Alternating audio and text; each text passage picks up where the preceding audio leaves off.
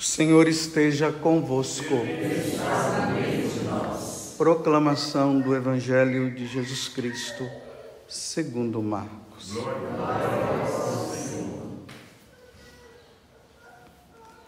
Naquele tempo, um mestre da lei aproximou-se de Jesus e perguntou: Qual é o primeiro de todos os mandamentos? Jesus respondeu: o primeiro é este: Ouve, ó Israel.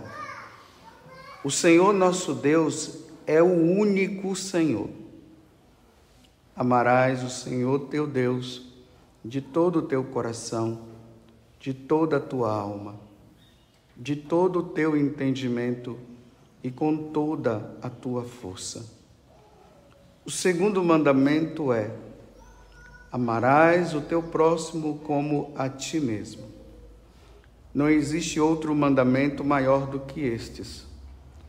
O mestre da lei disse a Jesus: Muito bem, mestre. Na verdade, é como disseste: Ele é o único Deus e não existe outro além dele. Amá-lo de todo o coração, de toda a mente, e com toda a força, e amar o próximo como a si mesmo, é melhor do que todos os holocaustos e sacrifícios. Jesus viu que ele tinha respondido com inteligência e disse: Tu não estás longe do reino de Deus. E ninguém mais tinha coragem de fazer perguntas a Jesus. Palavra da salvação.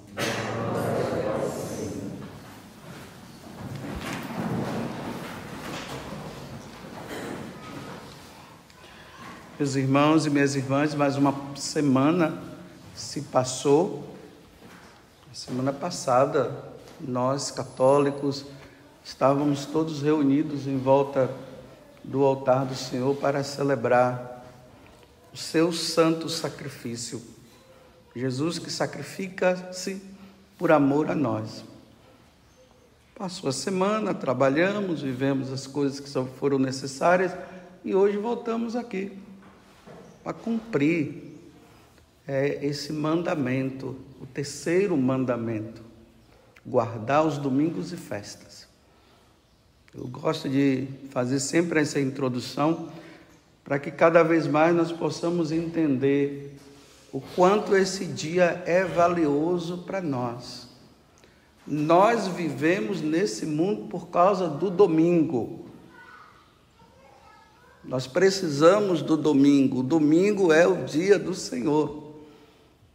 Como os santos, né? Tinham santos que eles ficavam ansiosos esperando que já chegasse o, próximo domingo para estar celebrando a Eucaristia, o sacrifício de nosso Senhor.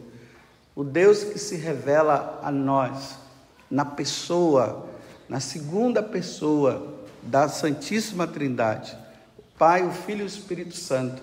Essa segunda pessoa vem nos revelar, vem nos mostrar quem é o Pai, quem é o Deus verdadeiro. E a Ele nós devemos servir de todo o coração, como nós acabamos de ouvir no Evangelho. Estamos aqui, daqui a, agora nós estamos nos alimentando da Sua palavra. Ele acabou de falar conosco. Depois, esse Jesus vai se sacrificar por amor a nós. E ele, além de sacrificar-se, ele vai se tornar alimento para todos nós. O alimento da palavra, o pão da palavra e o pão da Eucaristia. E o que é que o Senhor está pedindo para nós no dia de hoje? Eu sempre falo aqui para vocês que quando Jesus ele começou a se revelar, a se mostrar, ao povo de Israel, aos judeus, as autoridades religiosas daquele tempo começou a persegui-lo. Quem eram essas autoridades religiosas? Os fariseus, os doutores da lei, os saduceus, que eram os sacerdotes, os herodianos, porque eles não conseguiram enxergar naquele homem de Nazaré, a pessoa do Messias que eles esperavam. Então, eles achavam que Jesus estava ali é, destruindo o que Deus tinha feito durante mais de dois mil anos, naquele para o tempo deles, né? Então, é uma pessoa que está entrando aqui, está ensinando alguma coisa errada. Nós precisamos eliminá-lo. Então, eles foram tentando, de várias formas, pegar Jesus em alguma situação para matá-lo. E eles não conseguiram pegar, mas mesmo assim mataram. E aqui hoje está dizendo assim: que esse doutor, esse mestre da lei, no final da resposta que Jesus acabou dando, aqui diz assim: e ninguém mais tinha coragem de fazer perguntas a Jesus, porque Jesus já tinha derrubado qualquer tipo de ideia que eles tinham. Mas, certo, eles não, eles não tinham mais coragem de fazer pergunta, mas estavam procurando uma forma de matar Jesus. E hoje Jesus traz uma coisa que é muito importante para nós, nesses tempos sombrios que nós vivemos. Nós estamos vivendo tempos difíceis, tempos onde cada um fala uma coisa, cada um ensina uma coisa, cada um diz assim: eu, o que eu estou falando é a verdade, isso está levando os católicos a uma, a uma crise muito grande. Porque já não se sabe mais a quem seguir, não se sabe mais a quem ir, porque cada um fala uma coisa. E nós precisamos entender que a Igreja Católica ela tem um ensinamento único. O que eu ensino aqui é que o, o padre da missa das sete vai ensinar, o padre lá da sua paróquia vai ensinar. Pode ensinar de forma diferente, mas o ensinamento é único. Por isso que a Igreja Católica ela é una. E parece que há uma diversidade de pensamento. E isso está criando confusão. Então, esse doutor da lei faz essa pergunta: qual é o primeiro de todos os mandamentos? Aí Jesus vai lá no Antigo Testamento e pega. Ouve Israel, o Senhor nosso Deus é o único Senhor. Único Senhor. Amarás o Senhor teu Deus de todo o teu coração, com toda a tua alma, de todo o teu entendimento e com toda a tua força. E o segundo mandamento é Amarás o teu próximo como a ti mesmo, que aqui está o resumo de todos os mandamentos. Eu não vou ficar na segunda parte. Segunda parte, nós ouvimos isso constantemente, né? Estamos sempre ouvindo, devemos amar o irmão, devemos fazer bem ao irmão, aquela coisa toda. Vamos ficar nessa primeira parte. Jesus está falando uma coisa muito importante. O Senhor nosso Deus é único. É único. Então, se ele é único, não deveria existir outros deuses, porque só se tem um Deus. Esse Deus, ele se revelou no meio de um povo que começou com Abraão. Abraão vivia lá na Mesopotâmia. Lá na Mesopotâmia não se adorava esse único Deus, se adorava outros deuses. E olha que eu não estou nem dizendo que era outro Deus, eram outros deuses. Se for ver lá, os persas, os caldeus, os egípcios, vocês vão ver lá que eles têm, eles não têm um único Deus, têm vários deuses. Os gregos, depois os romanos, Deus para tudo, né? Deus da fertilidade, o Deus da criação, o Deus do amor, o Deus da prosperidade. E assim cada um vai servindo, né? É só chegar lá, ah, esse Deus é para isso, esse Deus é para aquilo, esse Deus é para aquela outra coisa. Então era assim. E agora Deus está dizendo: não, só existe um, não existe vários, um só.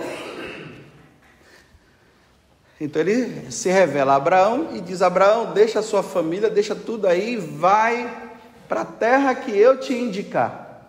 Então, agora, Deus ele se mostra, ele se revela. Só que ele se revela, mas Abraão não o vê. Ele não vê. E aí vem, a partir de Abraão, ele diz que vai formar um povo, aí vem os patriarcas, o Deus de Abraão, o Deus de Isaac e o Deus de Jacó. Então, ali no, no Antigo Testamento, quando está dizendo isso, está mostrando que é um Deus só. Olha, o Deus de Abraão, que depois veio Isaac e depois veio Jacó. É esse Deus que nós servimos. Não é um Deus que Abraão segue um Isaac segue outro e Jacó segue outro. O, de, o Deus de Abraão, de Isaac e de Jacó é o único, é um só. É esse que se revelou a Abraão e foi se revelando aos outros. Depois dos chamados patriarcas, os profetas ficaram encarregados de fazer com que aquele povo que já estava formado pudessem continuar seguindo esse único Deus sem se desviar para outros. Aí nós vemos os profetas, nós vemos os juízes, até que acontece, assim, dentro daquela profecia que Deus havia falado para Abraão, que através de Abraão viria a descendência. Embora eles não tivessem muita noção de dessa descendência que Deus estava falando, porque é na medida que o tempo vai passando que eles iam tendo a compreensão, mas essa descendência era e é Jesus Cristo. Então, quando chegou a plenitude dos tempos, diz lá no livro o, o Gálatas 4, versículo 4, São Paulo diz: chegando à plenitude dos tempos, Deus veio no meio de nós através de uma mulher. Aí agora, esse Deus que não era visto, ele vai passar a ser visto na pessoa de quem? De Jesus Cristo. Eu sou o caminho, a verdade e a vida. Ninguém vai ao Pai senão por mim. Agora nós temos a garantia de quem é o Deus verdadeiro. Esse Deus verdadeiro, esse único Deus, ele começa a dizer que não tem somente o Pai. O Pai mostra que tem a segunda pessoa, que é Jesus. No dia do batismo, o pai se revelou dizendo: Esse é meu filho bem amado. Nele eu coloco todo o meu bem-querer, e depois ele diz: Ouviu. Esse ouvir, ele fala lá no Monte Tabor, quando Jesus se transfigura. Então ali Deus diz: Agora ouçam ele. Ouvindo ele, está ouvindo o Pai. Por isso que o próprio Jesus fala no Evangelho de São João: quem crê somente no Pai e não crê em mim, está erradíssimo. Está na mentira. Tem que acreditar em mim, claro, Jesus, né? não, é, não sou eu que estou falando, não é eu. Jesus, quem crê em Jesus, deve crer no Pai. Quem, deve, quem crê no Pai, crê no Filho. E aí Jesus traz uma outra situação, ele revela que existe a terceira pessoa que é o Espírito Santo. Eu enviarei quando eu for para a casa do Pai, eu não vou deixar vocês órfãos, não. Eu vou enviar o Espírito da verdade.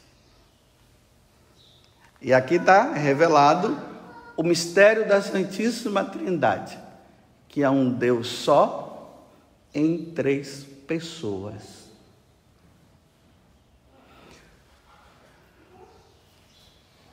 Agora nós sabemos a quem nós devemos amar. O nosso único Deus.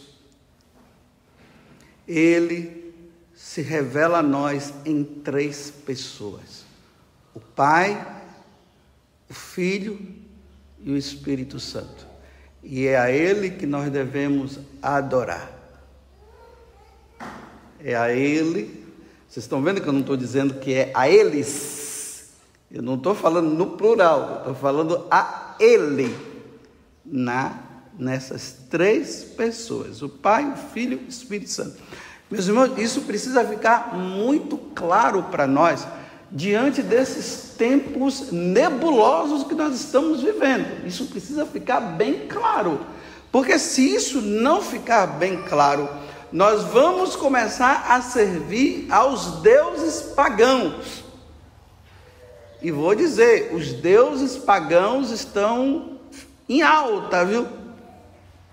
Estão ficando cada vez mais em alta. E é isso que gera confusão. Então, nosso Deus é esse. Um Deus único em três pessoas, o Pai, o Filho e o Espírito Santo.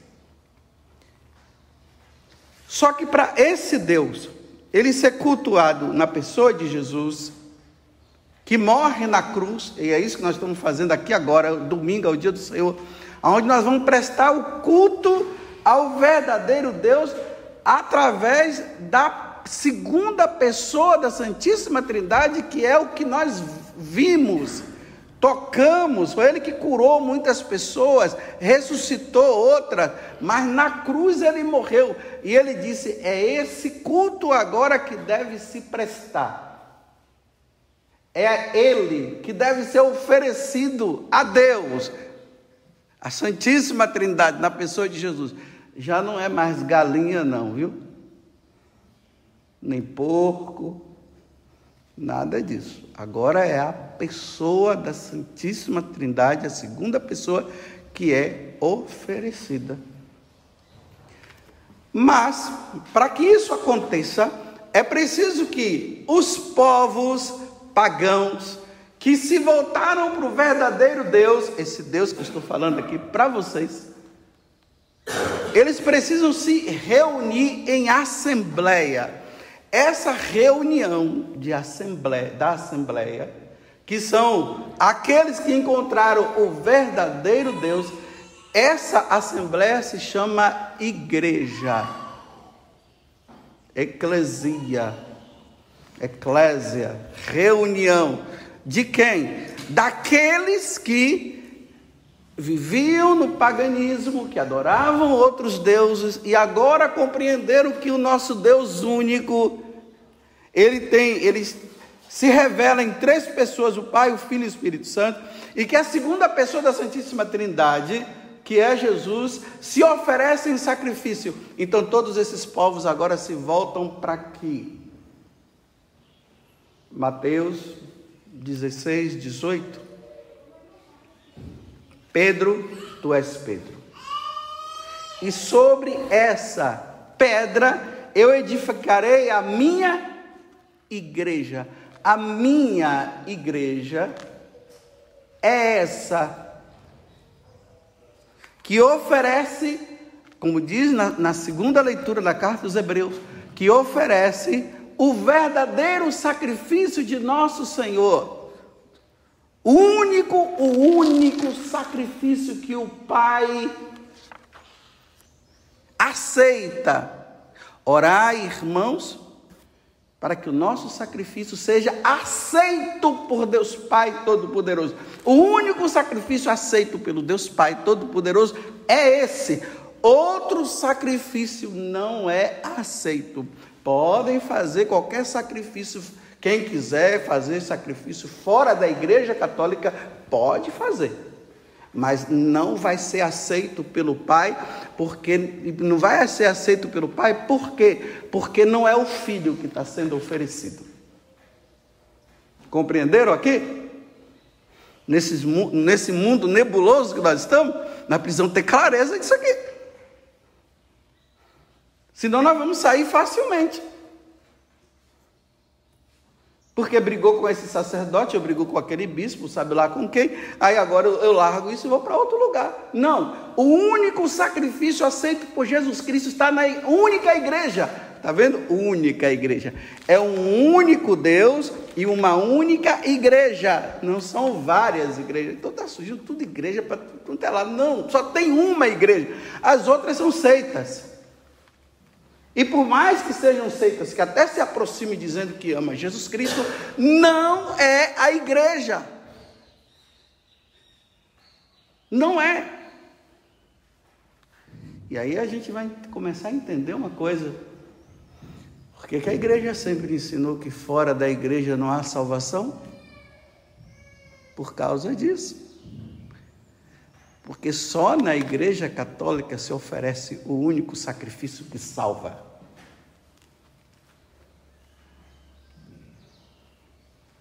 Porque quando Jesus veio e morreu na cruz, ele salvou todo mundo. E agora é preciso que todo esse mundo, todas as pessoas que adoram outros deuses, precisam se voltar para esse único Deus na pessoa de Jesus Cristo, que se oferece ao Pai para ser salvo. Então não basta somente dizer assim, ah, agora eu aceito Jesus como meu Senhor. Sim, você aceita Jesus como meu Senhor. Mas você participa do único sacrifício dele oferecido na cruz? Não, então você pode até ter aceitado Jesus, mas você está contra ele porque você não aceita o sacrifício dele, o único verdadeiro sacrifício, o único que salva. Você está começando a entender quem é Jesus, mas você ainda não compreendeu ele por completo. Você começou a entender, olha, é, é, esses outros deuses aí não, é a pessoa de Jesus. Mas você ainda está faltando compreender que o sacrifício único oferecido por Jesus é só nessa igreja única, essa igreja católica, apostólica e romana. Está quase que bom, você já está quase chegando lá, mas ainda não chegou. Está chegando. É como a corrida de São Silvestre. Está faltando pouco, alguns quilômetros para a vitória, mas você ainda não chegou na vitória porque você ainda não chegou nele. Você precisa chegar na igreja para oferecer o único sacrifício.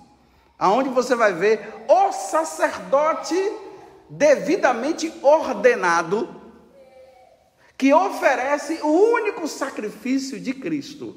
Se você não vai e não participa desse sacerdote devidamente ordenado, que veio desde os apóstolos até hoje, e que oferece o verdadeiro sacrifício, se você não veio, você ainda está na metade, você está em perigo.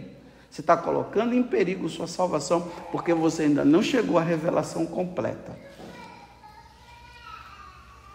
É por isso que nós estamos aqui hoje. Nós não dizemos que nós adoramos o Deus verdadeiro porque nós achamos que Ele é o Deus verdadeiro. Não, nós, não é porque nós achamos, é porque Ele é. Ele é. É por isso que nós o adoramos. E, e agora eu estou oferecendo, vou oferecer o sacrifício dele como nós vimos na carta aos Hebreus na semana passada. Que o sacerdote da nova aliança é retirado do meio do povo para oferecer sacrifício dos seus pecados e o pecado do povo também a Deus. Na pessoa de quem? Na pessoa de nosso Senhor Jesus Cristo. Isso aqui está claro, não está? Claro que está claro, porque vocês já sabem, né? Eu só estou aqui chovendo no molhado. Sei que vocês já sabem disso. E é por isso que vocês não vão abandonar a igreja. Então, daqui a pouco, quando eu acabar de ler, ou eu acabar de, de fazer essa homilia, porque agora eu estou explicando, porque o sacerdote devidamente ordenado por essa igreja, é ele que ensina ele ensina.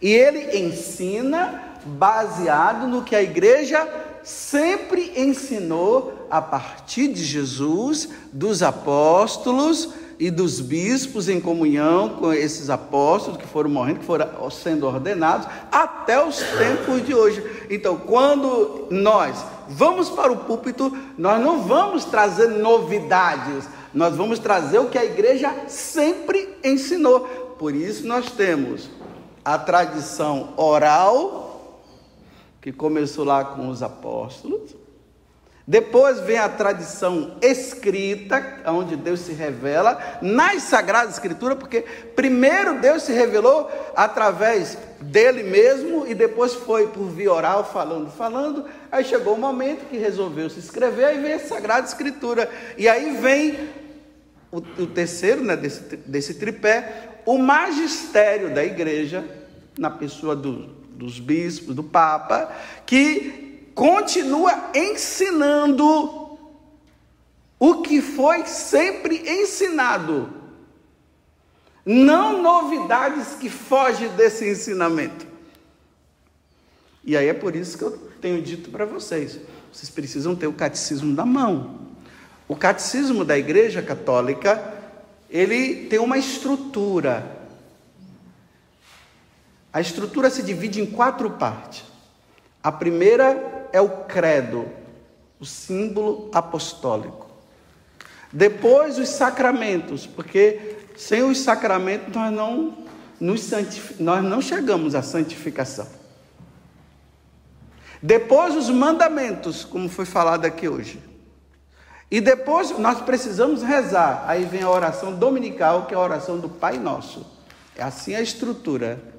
Essa essas quatro estruturas do catecismo da igreja, ela precisa estar impregnada dentro de nós. Nós precisamos saber isso de cor. Para que nenhum ensinamento contrário nos seduza e nos tire deste caminho. Então a base está aqui. Por isso que eu tenho dito, eu vou repetir. Os católicos que não estudam o catecismo da igreja são, estão suscetíveis facilmente a largar a igreja nesse tempo de confusão. Onde cada um fala uma coisa, onde cada um ensina uma coisa. Então, os pais tenham o catecismo na cabeça e passe isso para os seus filhos, senão seus filhos vão se perder. E vão se perder através de quem? através de quem está à frente da igreja, através até da própria hierarquia. De nós sacerdotes, me desculpe, até bispos, que estão ensinando o que a igreja não ensinou. Infelizmente, é duro eu ter que falar isso, é, mas é uma verdade, e vocês constatam no dia a dia. Vocês sabem muito bem e vocês veem. Eu não estou falando aqui mentira e nem estou colocando, semeando confusão. Eu estou apenas divisão, né? Eu só, eu só estou apenas dizendo que hoje não se dá mais para confiar tanto em quem fala de Deus. É preciso falar, é preciso ouvir e constatar no catecismo se está tudo certinho. Como eu falei aqui uma vez, olha, não acreditem no que eu falo, não. façam o seguinte: ouçam o que eu estou falando e depois vão ver se está no catecismo está tudo certinho. Se estiver certinho, vocês podem obedecer, podem seguir o que eu estou falando. Mas se eu estiver falando errado, não segue, não. Não vai, não. Não, mas é um padre, não sei. Não, eu sei, é um padre, mas está ensinando errado. Não se segue quem está ensinando errado. E saibam disso, o próprio João, na primeira carta, ele disse: o anticristo, aquele que ensina as coisas contrárias ao que Cristo ensinou, ele diz que vai sair do nosso meio, do meio, do meio da igreja, é do nosso meio. Levado por ensinamentos errados, acabarão ensinando errado. Então peguem o catecismo da igreja e estudem, não fica com preguiça não. não nós estamos vivendo tempo que não dá mais para ser preguiçoso, hein? Tem que estudar, tem que ler. Para não se perder. Agora, não é porque eu estou ensinando errado, entre aspas, que você vai sair da igreja. Você não pode sair da igreja. Essa é a única igreja. Você não pode sair da igreja. De maneira nenhuma. Você tem que ser fiel à igreja. Mesmo diante disso. E o que vai te firmar é o catecismo. Pronto, já estou terminando. Aí é por isso que quando acaba-se de ler, de proclamar o Evangelho, e a igreja ensina a verdade, a igreja representada ali naquela celebração que está sendo feita, ergue-se, fica de pé e diz: Creio em Deus Pai Todo-Poderoso, Criador do céu e da terra, em Jesus Cristo único. Aí nós dizemos: é isso mesmo, está tudo certinho. O que foi ensinado está certinho, eu creio e vou caminhar por aqui. É por isso que nós professamos a nossa fé. Dentro daquilo que é a primeira estrutura das quatro do catecismo da igreja, o credo. Aqui está a base. Se fugir disso aqui, Deus de Deus, luz da luz. Deus verdadeiro de Deus verdadeiro. Gerado e não criado. Ele nasceu de, da Virgem Maria, ensinado pelos profetas, e se encarnou no meio de nós. Olha aqui, aqui está a base. Então, se vocês verem, me verem, eu agora aí junto com budista, ali fazendo camaradagem com budista, com budismo, com islamismo ou com qualquer outro. Aí vocês têm que ficar atentos. O que é que o padre José Augusto está andando com esse povo aí? Bem, se o padre José Augusto estiver dizendo assim, olha, o budista, vocês precisam voltar para a verdadeira igreja, viu? Isso se chama conversão, mudança de vida. Vocês estão adorando o Deus errado. Não foi Buda que nos salvou, não. Foi Jesus Cristo. Vem para cá você também, vem para cá você também. Se vocês verem eu fazendo isso, tá ok, tá ótimo. Mas se vocês veio com camaradagem aí, diz, ah, somos tudo iguais, somos todos irmãos, ah, agora vamos todos comer pizza junto, porque ah, tem alguns elementos aí que está tudo certo, se vocês verem assim, eu dizendo assim, aí depois eu trago todos eles para a missa e coloca todos eles aqui no altar, você diz assim, hum, Paz Agu já está na heresia. Não é isso que a igreja ensinou. Ouve Israel, você tem que voltar para o seu único Deus. E o seu único Deus está na pessoa de Jesus Cristo. Aí você não vai abandonar a igreja, mas você vai dizer: o Padre Augusto está ensinando errado.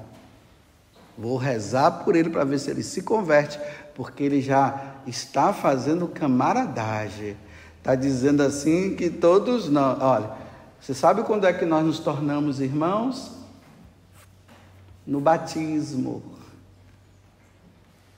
No dia do batismo, nós nos tornamos irmãos. Filhos de Deus, mas adotivos pela pessoa de Jesus Cristo. Aí sim nós somos irmãos. Se não for isso, é, podemos até ser irmãos, amigos, né? Mas não irmãos dentro do sacrifício único de Jesus Cristo, que nós morremos pelo batismo para aderir ao único Deus e nos tornar filhos adotivos de Deus. Então nós vamos ser camarada, oh meu camarada. Somos bons, meu camarada. Você não faz mal para ele, não faz mal para você, isso, porque nós não somos chamados a fazer mal para ninguém. Mas irmãos só em Cristo Jesus. Não é irmãos assim, porque nós somos tudo parecido, né? Nós não temos cara de crocodilo e nem cara de, de sabe lá o quê Aí nós não, não somos irmãos do crocodilo. Mas porque nós somos tudo assim semelhantes, aí nós somos todos irmãos. E não, nós somos camaradas. Porque nem filho de Deus é. Porque se torna filho de Deus no batismo. Por isso que uma criança, quando vai ser batizada, ela é pagã, chamada de pagã. E ela se torna filha de Deus no batismo. Fora isso, não. Pode até dizer filho de Deus, assim de um modo bem geral, né? mas filho adotivo só no batismo. Vocês entenderam? Pronto. Não vou falar mais, já, já passei do tempo, vocês já estão cansados, poderia falar mais, mas vamos ficar só com isso por enquanto. Isso aqui já é o bastante para nós nos firma, firmarmos na verdadeira igreja. Isso aqui já é o bastante para nós, para nós nos firmarmos no único Deus. Em três pessoas: o Pai, o Filho e o Espírito Santo. Louvado seja nosso Senhor Jesus Cristo. E a nossa mãe, Maria Santíssima. Agora vamos professar a nossa fé.